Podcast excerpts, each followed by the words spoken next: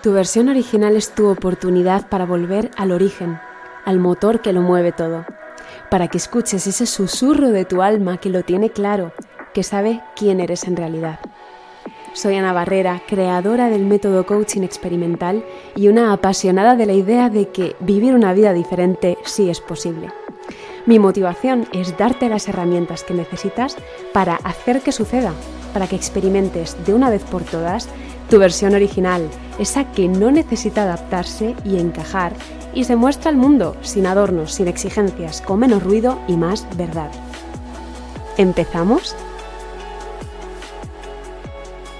Después de un rato de mucha risa y mucha realidad, mucha verdad, porque la persona que tengo aquí al lado lo permite, quiero presentarte a María Carrión. Hemos dicho que María Carry On suena un poco pedante, y esta chica, ahora te vamos a desvelar quién es y qué hace, pero me ha parecido muy interesante que se considera más nacional que internacional. Ella se ve haciendo cositas por aquí, por España. Ella se formó como cantante en teatro musical y ella es bailarina y actriz. ¿Qué pasa? Que toda su vida gira en torno a la cultura, además de dedicarse a su pasión y poner mucho empeño en ello, de lo que soy testigo, ella compagina su trabajo en una librería.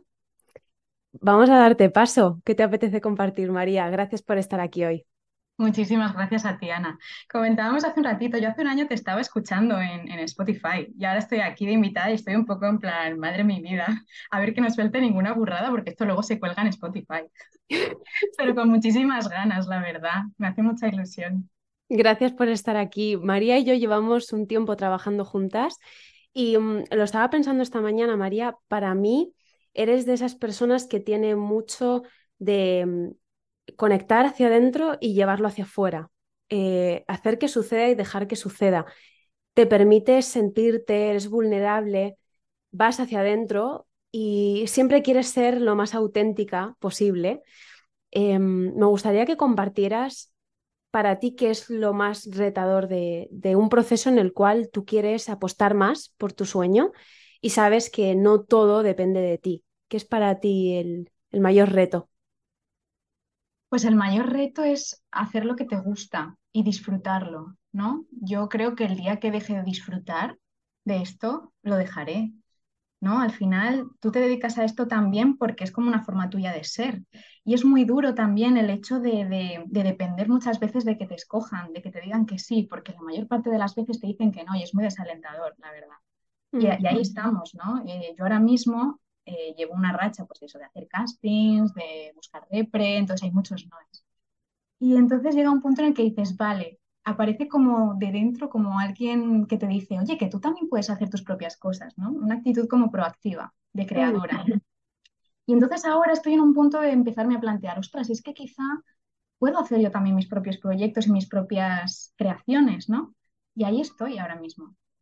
Mm, qué bien suena. Yo creo que la persona que está escuchándonos ya está tomando nota, porque ya de inicio se puede estar identificando contigo. ¿En qué punto decides pedir ayuda, eh, un acompañamiento? Sabemos que el coaching tiene, eh, a diferencia con la terapia, eh, de la terapia, el coach es una persona que va contigo de la mano como un colega que te está guiando y no hay etiquetas, a ti no te tiene que estar pasando nada para decir, oye, no estoy viendo con claridad, sé que quiero dirigirme hacia este rumbo, pero me está costando más de lo que me gustaría. ¿Cómo te lanzas a decir, sí, voy a pedir unas sesiones de coaching experimental? Sí, pues llegaba un punto en el que veía que, que, el arte pues era algo que me apasionaba, que me gustaba, que me llenaba mucho, pero que no me estaba dando una remuneración económica, ¿no? Entonces, yo quería como profesionalizarme en el sentido de que se convirtiese en mi trabajo, en mi modo de, de vida, ¿no? y, eso, mi trabajo, ¿no? Que fuera remunerado. Entonces hice un curso de marketing del actor en Barcelona que recomiendo muchísimo, con Joaquín Caserta y Alberto Green, que son los dos maravillosos. Desde luego. Eh, y, entonces mencionaron una cosa que me llamó muchísimo la atención. Eh, hablaron del Ikigai. El Ikigai es eh, un término que viene de Japón y, que se define como tu propósito de vida, ¿no? tu propósito de vida tiene que cumplir como con cuatro, con cuatro puntos. El primer punto es hacer algo que, que te apasione, que te encante, que disfrutes. El segundo es que se te dé bien. El tercero es que te paguen por ello. Y el cuarto es que sirva a los demás, que sirva a la sociedad. Si reúne estos cuatro puntos, ese es tu Ikigai. Y yo dije, ostras, es que para mí eh, el arte tiene el punto de que me apasiona, el punto de que se me da bien, por ejemplo, la danza y la interpretación.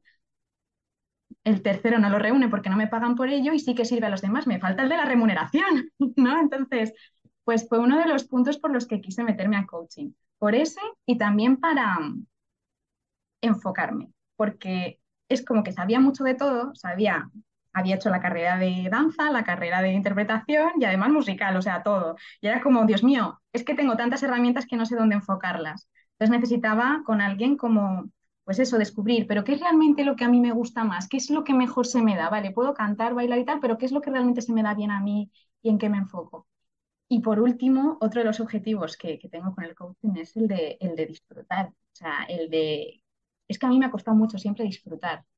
Como que soy muy, muy perfeccionista, muy autoexigente y me costaba disfrutar. Y si no disfrutas no tiene sentido. Entonces quiero recuperar un poco esa niña artista que disfrutaba tanto, que le daba igual equivocarse, que salía a jugar, a pasarse, a, ¿sabes? Y, desde ahí. Mm. Pues es que te escucho y, me vienen a la mente un montón de, de insights y cositas que siempre hemos hablado tú y yo. Como siempre, claro, yo digo que nosotras lo vivimos desde dentro y, sabemos de lo que estamos hablando, pero una persona que a lo mejor no entiende este tipo de trabajo, a mí me divierte mucho poder poner tu propia definición de qué es una sesión de coaching experimental a una persona que no lo ha hecho en su vida. ¿Cómo se lo definirías?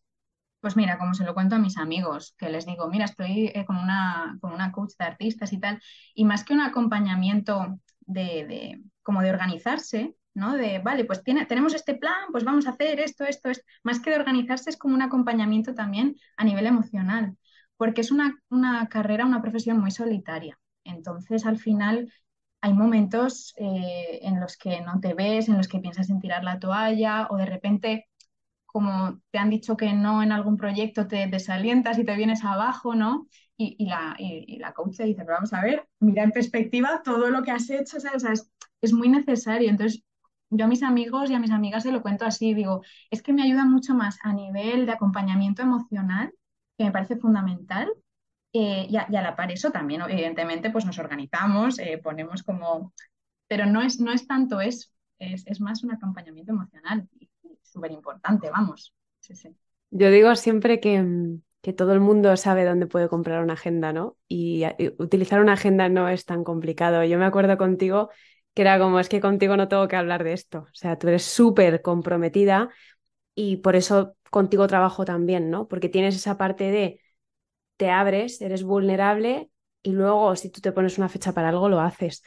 Eh, ¿Quieres compartir con nosotros alguno de los objetivos que tú te ponías y decías, uh, no sé cuándo, esto es un poco, es que no estoy preparada, es que qué difícil ahora porque me falta esto, lo otro. Yo tengo algunos en mente. Me gustaría que compartieras hasta donde tú quieras algún ejemplo de algo que tú veías difícil o que te, te requería mucho esfuerzo y luego lo fuiste haciendo a tu manera y disfrutando.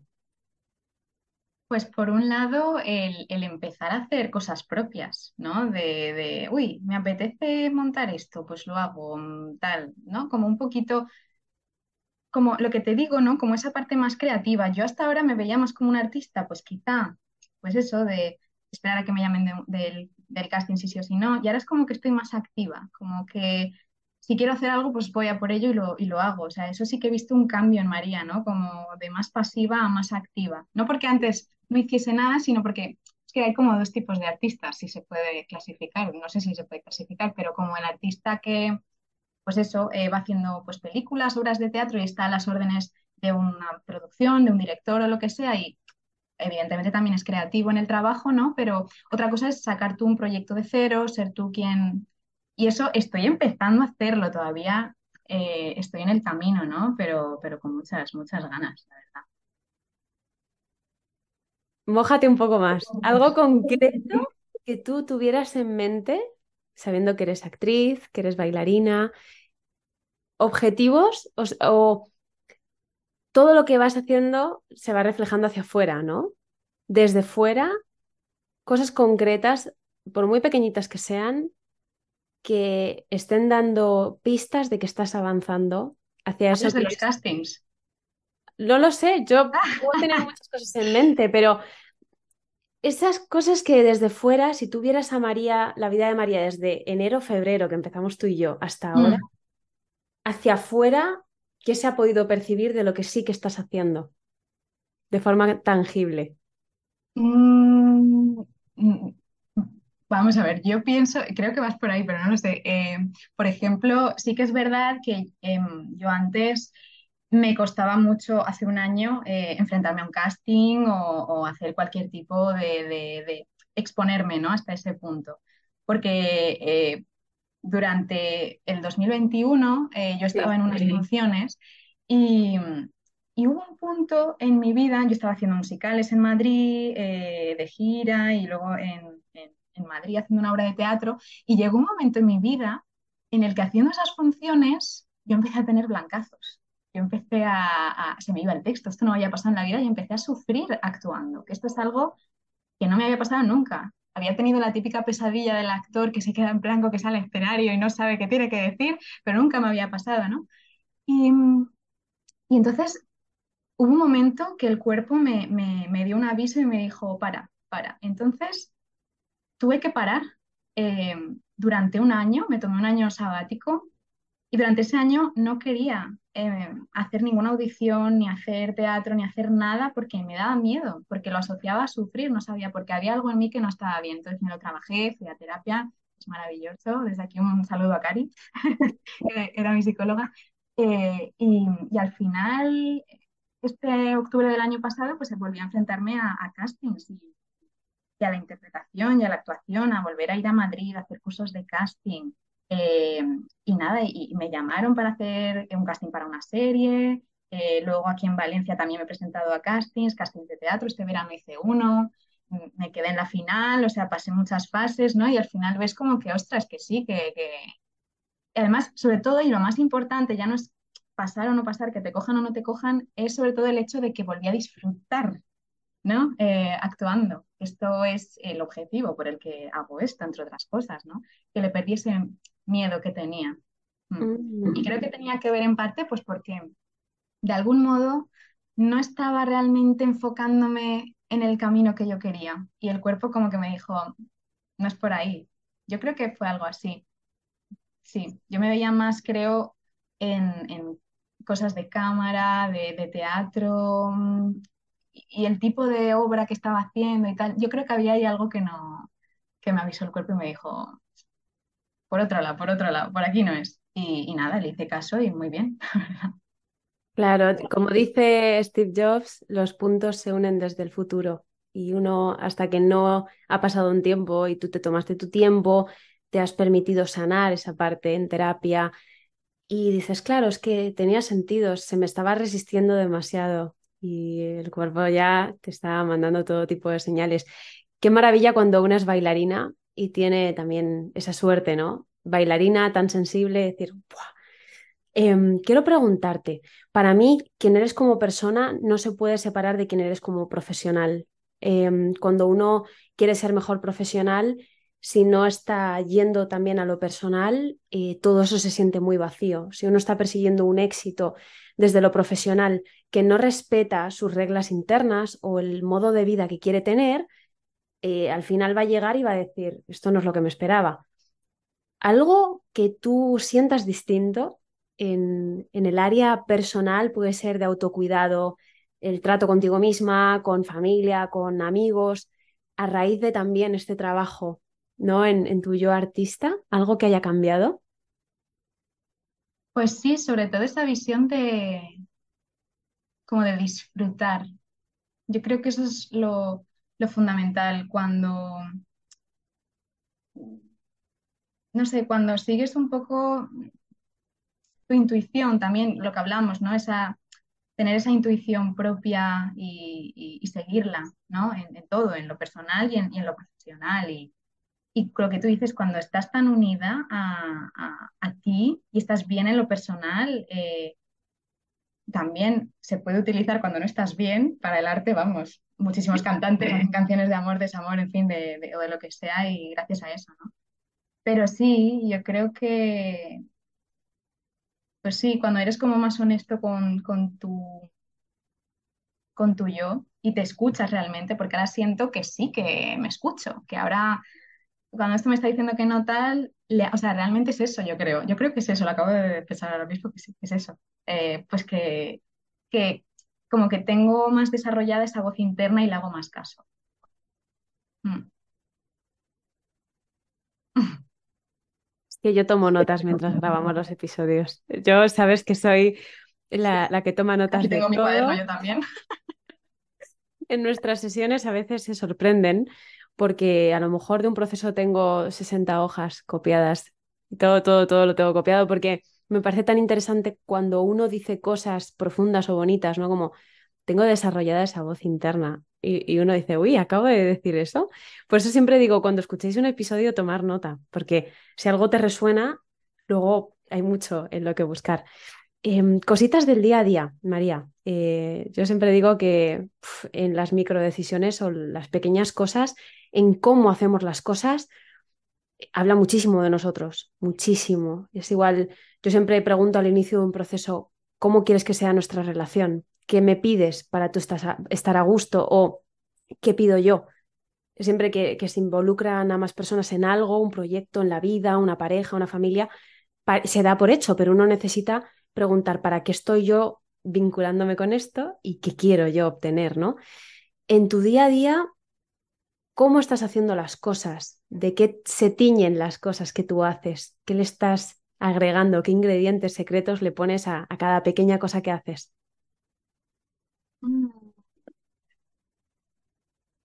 Pues trato de utilizar la constancia porque a veces, esto lo hablábamos también uh, antes, ¿no? Eh, uno tiende a que cuando lleva a cabo un proyecto propio tiende a procrastinar un poco. Entonces, pues trato de emplear la constancia, aunque a lo mejor no me apetezca ponerme, eh, ponerme aunque, aunque, sea un ratito, ¿no? Y, y, pues le pongo pues un poquito de, intento hacer un poquito de estiramiento por la mañana, Mm. un poco música, eh, pues estirar un poco el cuerpo, desperezarlo un poco, eh, ahora, por ejemplo, estoy yendo a entrenamientos de, de danza eh, clásica y contemporánea, que eso, pues empezar la mañana así, la verdad que ya te da otro vibe, ¿no? Eh, y pues eso, escuchar mucha música, me, escribo mucho, también me gusta grabarme audios a mí misma que escucho, para mí es terapéutico, ¿eh? Ay, me encanta. Lo empecé a hacer hace un año, en octubre. Octubre es mi mes, o sea, me encanta octubre. Justo. Octubre siempre ha sido un mes como súper creativo. No es, todo el mundo dice, no, no, septiembre empieza el curso. No, octubre. ¿sabes? Octubre. No sé, no sé. Y sí, sí, y me sirve muchísimo. Y a cada audio le pongo un título, yo qué sé, de, de, lo que sea, y hablo de, de, lo que sienta en ese momento. Es como tener una conversación conmigo misma y luego lo escucho como si fuera, pues eso, desde, desde afuera. Y no es lo mismo cuando lo, lo cuentas y lo, y lo dices a cuando te escuchas.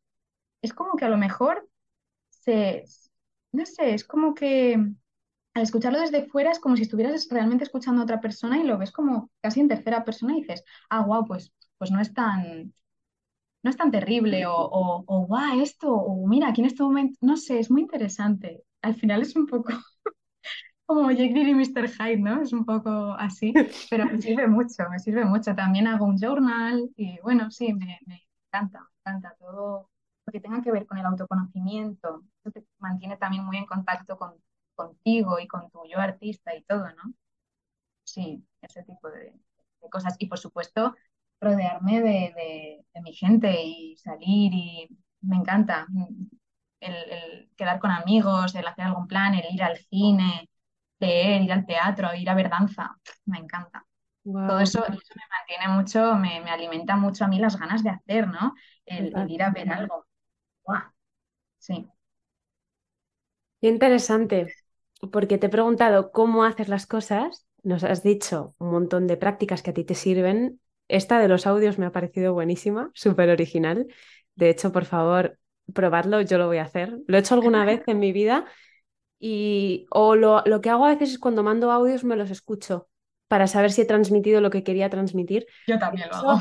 Sí, no, eso yo creo que lo hacemos todos. Yo creo que lo hacemos todos. En plan, a ver, a ver. Ajá, A ver. ajá, bien.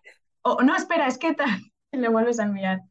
Sí. Me encanta, eso lo hacemos mucho las chicas, nos hacemos muy perfeccionistas. Mm. Em, pero eso, mandártelo a ti es distinto, con una intención ¿no? de me lo mando a mí para yo escucharme o aclararme. Quiero ir también al cómo estás haciendo ahora las cosas, em, cómo las estás disfrutando de diferente. O sea, nos, nos has dicho la palabra disfrute muchas veces. ¿Cómo nos creemos desde aquí que lo estás disfrutando? ¿Qué se siente distinto ahora en las cosas que haces y cómo las haces? Pues porque no pienso tanto en, el afuera, pienso más en el dentro, pienso más en, en no gustar, no agradar. O sea, si no agrado, no gusto, no pasa nada. O sea, no pongo el foco en si estará gustando o no estará gustando fuera. Porque el que dirán, el gustará lo que estoy cantando o lo que estoy bailando o, o- esto que, este vídeo que acabo de compartir en redes eso al final te limita tanto, Ana, que no te permite ser libre. Y si yo ahora busco algo, es ser libre, de decir, mira, voy a subir lo que me salga del pi, ¿vale? Entonces, y me, y cuesta, cuesta mucho, ¿no? Y hay que aceptar que hay gente que no le vas a caer bien, no le vas a gustar, y es normal, pero como en la vida misma, ¿no? Y como artista, pues lo mismo. Entonces, al final tienes que hacer el arte o aquello con lo que tú te sientas bien, tú te sientas representado y te sientas a gusto. Si eso no gusta, hombre, si no le gusta absolutamente a nadie, pues dedícate a otra cosa, cariño, pero, pero porque los artistas es verdad que nos debemos a un público, ¿no? Y no, es- no lo haces solo en ti. Pero, pero lo fundamental yo creo también es sentirte a gusto con lo que haces en la vida y en la, en tu profesión. Y si además eso gusta, pues, jolín, qué gozada. Me encanta. Escuchar de ti esto, ¿no? Eh, que es justamente lo que está marcando la diferencia, que es como Es un lo... trabajo y estoy en ello, me cuesta, ¿eh? Buah, mucho, mucho. Yo durante mucho tiempo he estado poniendo el foco afuera y ostras, y es que no tiene que ver. Y en las funciones estas que empecé a quedarme en blanco me pasaba mucho eso, no las disfrutaba. Digo, es que no, no estoy haciendo esto a gusto y estoy poniendo mucho el foco afuera. Veía al público como más que un amigo, un enemigo. Y eso es una visión que hay que cambiar. Como alguien, el público como alguien que no que va a disfrutar a, a estar ahí contigo, que tiene ganas de tal, que es como yo voy al teatro siempre, sino desde un lugar más como de crítico, ¿sabes? De, "Hmm, hmm", ¿sabes? Y no, y no es así. Y si es así por parte de, de algunas personas que vayan al teatro, pues jolín, qué lástima, ¿no? Porque yo creo que, que el arte al final está para unir corazoncitos, ¿no? Es como, pues eso, quiero expresarte esto que siento, compartirlo contigo y, y que tú lo hagas tuyo, ¿no? Y que sea como un diálogo, una comunión, ¿no? Entre el público y el, y el actor o, o el, o el artista, el músico, en un concierto, ¿no? Es como, ¡guau! ¿No? Es como, no sé, es que no sé explicarlo. Sí, pero sí, es eso, más que nada. Y cuando he salido a escena o a bailar o a lo que sea, desde Sí. eso, desde el público ha venido aquí a verme, tiene ganas de verme, de ver todo esto, de tal, y yo tengo ganas de enseñarle todo lo que hemos trabajado, todo lo que... Ahí mm, disfruto muchísimo, o sea, es más, fíjate, no es tanto, eh, yo creo, ni el proyecto ni tal, o sea, es más una cuestión tuya de dónde tú estás situando al público y de qué visión tienes tú, ¿no? Y por supuesto que el proyecto te guste, que esto también lo hemos hablado alguna vez tú y yo eh, si el proyecto no te gusta, pero estás ahí y tal, pues, pues evidentemente hay un rechazo ahí dentro de ti que no te permite disfrutar. Tiene que ser algo que a ti te motive, dentro de que, bueno, pues habrá veces que te gustará más, menos, pero intentando, ¿no? Que encontrar el gusto y el placer dentro de cada, de cada proyecto y de cada cosa que hagas. Absolutamente. Qué diferencia. Además lo decías tú con el cuerpo, apertura, ¿no? Cuando yo me abro y, y permito que el público va a sentir cosas que no ha sentido nunca. Y si yo misma se las muestro, eh, ahí es infinito lo que puede pasar. Y claro, el público no sabe lo que se va a encontrar. Y si yo misma estoy controlándolo todo, ahí no, no hay magia, ¿no? No, no es igual.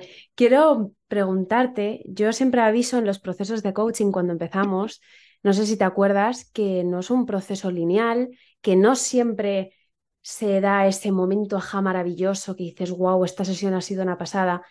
¿Por qué? Porque a veces da vértigo y te encuentras con cosas que generan más tensión. Me acuerdo de una sesión que te dije, María, me vas a odiar hoy, ¿te acuerdas? Que dije, me va a odiar, va a dejar el proceso, pero esto tiene que ser ahora, tiene que ser así.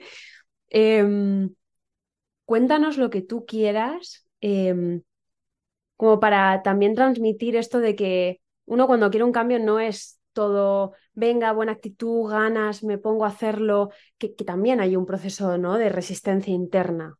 Totalmente, o sea, es verdad que, que a lo mejor sales, y en terapia pasa mucho también, porque tiene mucha relación, ¿no? Que a lo mejor sales de una sesión como, ¡Fua! ¡Lo tengo! ¡Vamos! No sé qué. Venga, ya está, ya tengo claro lo que quiero hacer. Ahora, ponte a hacerlo. ¿Sabes? Empiezan a aparecer mogollón de resistencias, mm, viejos miedos, eh, tal, vocecitas, pepitos grillos que te dicen, ¿pero dónde vas? Vamos a ver, ¿no? Y es como, uff, es muy complicado, es muy complicado. Y a pesar de eso, de llevar ya muchos meses en coaching, esos miedos siguen ahí y tienes que decirles, a ver, cállate un poquito, cállate un poquito, déjame, ¿no? Porque siguen, siguen, es una pasada, siguen apareciendo, ¿no? Y auto boicot y dices, pero vamos a ver, por, por amor de Dios, ¿no? Sí, sí, sí. Y es un proceso total. Hay sesiones que sales como súper motivada, otras que empiezas como muy pues muy bajita, en plan, mira, Ana, yo creo que es total. Y luego resulta que, que, sales como con otra, otra visión o, o, más motivación o al contrario. O sea, es que depende muchísimo, pero siempre, por supuesto, es como, como aprendiendo algo que a lo mejor en ese momento no ves, pero al cabo de un tiempo dices, ah, ostras, pues tal y te viene, ¿sabes? Y dices, guau, pues no sé qué. Hmm. Sí, sí, es un proceso total con sus altibajos, como la vida. Vaya o pasa algo y de repente esto cambia la siguiente sesión o no sé qué. Ana, no sé qué, mira, ¿qué me ha pasado esto? Absolutamente. Me acuerdo que tú al principio como que querías predecirlo un poco más, ¿no? Como, mira, como voy a hacer esto, lo próximo podemos hacer esto, como estoy pensando esto, y de repente se suelta todo eso y es lo, lo que tenga que suceder, absolutamente. Em, esto que has dicho, me, me gusta mucho resaltarlo, de los pensamientos están ahí, em, hay mucha confusión y uno piensa que puede hackear su mente y que ciertos pensamientos ya no estén o transformarlos, parece como si fueras a hacer magia. Y yo siempre explico que de hecho a veces es al revés, que es como un videojuego. A mí me encantaba Mario Bros de pequeña, me encantaba y me sigue gustando. Mario Bros me encanta. Me encanta. Digo, claro, uno pasaba la primera pantalla y los monstruos eran muy pequeñitos y tenías, pues eso, cogías tus monedas, tenías bolas de fuego, tal, y luego te daban premios más chulos y los, los monstruos eran más grandes. Y eso es lo que pasa cuando uno se va adentrando y venciendo esas resistencias, tienes más premios chulos, pero también monstruos más grandes. Entonces, eh, yo soy consciente de que no todo el mundo va a querer tomar una decisión así. Eh, pero cuando la toman me dicen, es que no sé por qué no lo he descubierto antes, ¿no? Yo soy la primera que mi primer proceso de coaching me llegó sin buscarlo, no tenía ni idea de lo que era un coach, ¿no? Em, y por eso valoro tanto que estés hoy aquí, María, porque podrías haber dicho no, no me apetece compartir, o, em, pero además me encanta cómo lo estás mostrando todo, cómo lo estás contando. Y mm, antes de cerrar episodio, me gustaría que nos dijeras algo que tú quieras transmitir a los demás, eh, personas que em, puedan identificarse contigo, con la María que empezó un proceso en febrero, o la María que empezó también a ir a terapia primero, que luego descubrió que había otro tipo de herramientas. ¿Qué le dirías a este tipo de personas? Mm, pues que al final hay que escuchar esa vocecita interna que todos tenemos y que muchas veces pues no le haces caso. Y, está bien también, está bien también no seguirla y equivocarte, porque si no, no, aprenderías nunca. O sea, al final, no me gusta dar consejos porque es que al final, pues, no sé, pienso que, que, cada uno tiene que tener esa libertad de, hacer y, luego, pues, pues eso, si no es, pues, pues aprenderá que por ahí no es y, y ya está. Y sí, pues Mm, al final es todo mucho más sencillo de lo que parece y todo está muy relacionado con eso que queríamos cuando éramos niños.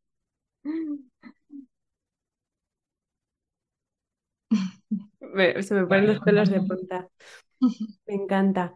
Un mensaje para ti misma al futuro. Me gusta mucho hacer esto. Esto es como proyectar. ¿Qué le dices a la María del futuro? Que en algún momento se acordará de que grabó este podcast y lo volverá a escuchar. ¿Qué le dirías? Pues, pues eso, que, que siga aprendiendo en la vida y permitiéndose equivocarse em, y, y seguir adelante porque todo es cíclico, todos son procesos, que de hecho tiene mucho que ver con un tatuaje que me quiero hacer, que no sé si me haré, que tiene que ver con los ciclos, ¿no? Que todo tiene fases y que aunque pienses que algo ya de repente no funciona, no tal, luego hay algo que hace que vuelva, como no desesperes, no pierdas la esperanza, ¿no? Que, y llegaré, y llegaré también hasta donde llegue, y, y donde llegue, lo importante que es, Ana, disfrutar. disfrutar. Sea, sea lo que sea. Igual es en otra, en otro campo. Ahora me estoy enfocando más en, en la interpretación y en, y en la danza, pero igual es en otra cosa relacionada, o estoy yo escribiendo mis guiones, o estoy, qué sé, o dirijo algo, no lo sé, pero sé que me apetece hacer arte. ¿En qué modo? Ya, mm, pues eso, sigo enfocándome. Sí. Wow. bueno, te animo a que te hagas el tatuaje, por favor, o que nos me enseñes cuál, cuál es. Sí, por supuesto. Luego, luego me lo enseñas. Yo también me voy a hacer mi primer tatuaje de la historia. Yo no tengo tatuajes.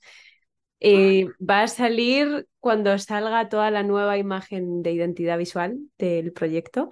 Así que será quizás noviembre, no lo sé. Pero nada, desde aquí, María, estoy, te juro, súper orgullosa de escuchar lo que escucho porque se siente libertad escuchándote. Es como permites que el otro pueda conectar con su parte de libertad. Me ha servido a mí escucharte muchísimo. O sea, me has, me has permitido también llevarme a mis propios procesos. Eh, gracias por este rato de calidad que nos acabas de regalar. Tienes que estar muy, muy orgullosa. Tu primer podcast, hacerlo así, es como aquí hay algo, ¿no? Con la comunicación también, como que te da señales de que lo haces muy bien, comunicas genial. Y mm, nada, a ti que nos escuchas, que estás ahí en el micro, eh, bueno, en el micro los oídos, yo, yo les llamo aquí como, ¿sabes? Como les habla al micrófono, anímate, mándale un mensaje a María, cuéntale qué te ha resonado, compártelo por stories, eh, etiquétanos a las dos. Yo voy a poner ahí el perfil de María de Instagram, que mola un montón cómo enfoca todo lo que crea y está súper enfocada con lo que, lo que está compartiendo. Y nos vemos en el próximo episodio. Danos cinco estrellas por ahí por Spotify. Gracias. Gracias de corazón por escuchar el episodio. Quiero decirte que el hecho de que lo hayas escuchado hasta el final dice mucho de ti. Estoy segura de que has tenido la oportunidad de sacar tus reflexiones, de anotar tus frases favoritas. Recuerda que me hace muchísima ilusión leerte por redes sociales, ya sea compartiendo una story con tu frase favorita, ya sea mandándome un mensaje directo a Coaching con Ana para seguir teniendo motivación para compartir por aquí y también para llegar a más y más personas como tú. También tenemos en la descripción de este episodio un link donde vas a encontrarte siempre con las novedades, recursos, herramientas que vamos sacando en coaching experimental. No te vayas muy lejos y síguenos de cerca porque venimos muy pronto con nuevos episodios. Gracias.